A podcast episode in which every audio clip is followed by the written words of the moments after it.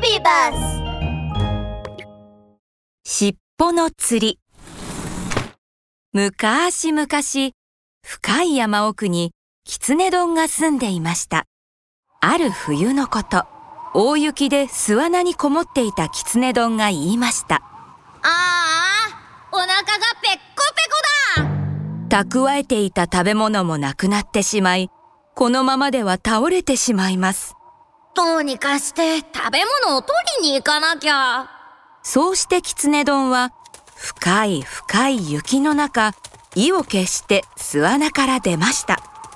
歩いていくとやがて知り合いのカワウソ丼に出会いました。やあカワウソおお狐丼じゃないか。ちょっと待って。またオイラを騙してからかいに来たのかい？と言ってカワウソ丼は狐丼を睨みました。カワウソ丼は普段から狐丼に騙されることが多く警戒しているのです。そんなカワウソ丼に狐丼は言いました。騙すだなんてそんなことしないさ。それより魚の取り方を教えてくれないか？水に潜れるカワウソ丼は魚取り名人で冬なんてへっちゃら。そのため狐丼はカワウソ丼に魚取りのコツを聞きに来たのです。なんだそれくらい簡単なことだよ。おおどうやるんだ？焦らない。いいかい？今日みたいな寒い日に凍った湖の真ん中に開いた穴を探すんだ。それでそれで？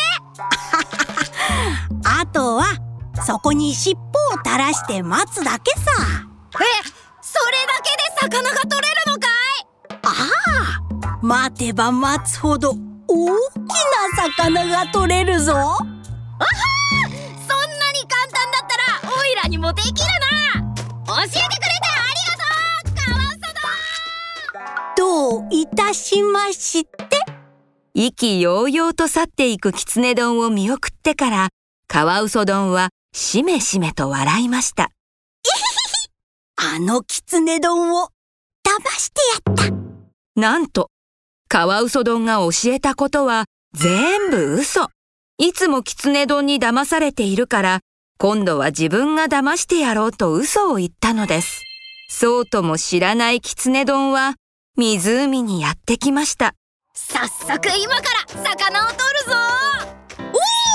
おおちょうどいい穴を見つけたぞ！狐丼は寒さをこらえながら早速尻尾を垂らしてみました。ところがその水の冷たいことと言ったら。いやいやいやいや大きな魚を取るためにここは我慢だ。我慢!体をブルブル震わせながら狐丼は必死で尻尾を垂らし続けました。魚がかかるまでじっと我慢しているとだんだん開けた穴が凍っていきます。我慢我慢。そうすればと大きな魚が取れるはず。凍ってきていることにも気づかずただ大きな魚がかかるのを待ち続ける狐丼。そのうち狐丼の尻尾は分厚い氷に挟まれてしまいました。あれおかしいぞ。そこでようやく狐丼はカワウソ丼に騙されていたことに気がつきました。とはいえ尻尾はもう抜けませんうーん。えいこうなったら引っ張るしかない。狐丼は引っ張って引っ張って引っ張ってブツン。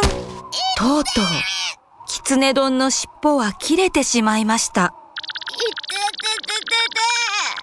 それ以来狐丼はみんなを騙すことはやめたそうです。おしまい